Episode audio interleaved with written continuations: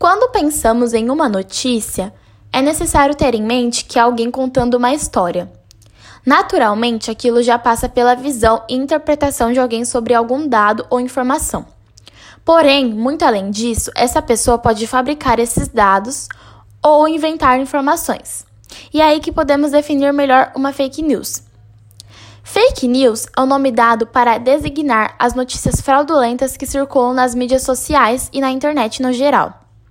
Com o crescimento de uso de tais meios de comunicação e da rapidez com que essas notícias se propagam, as fake news atuam como influenciadoras digitais perigosas.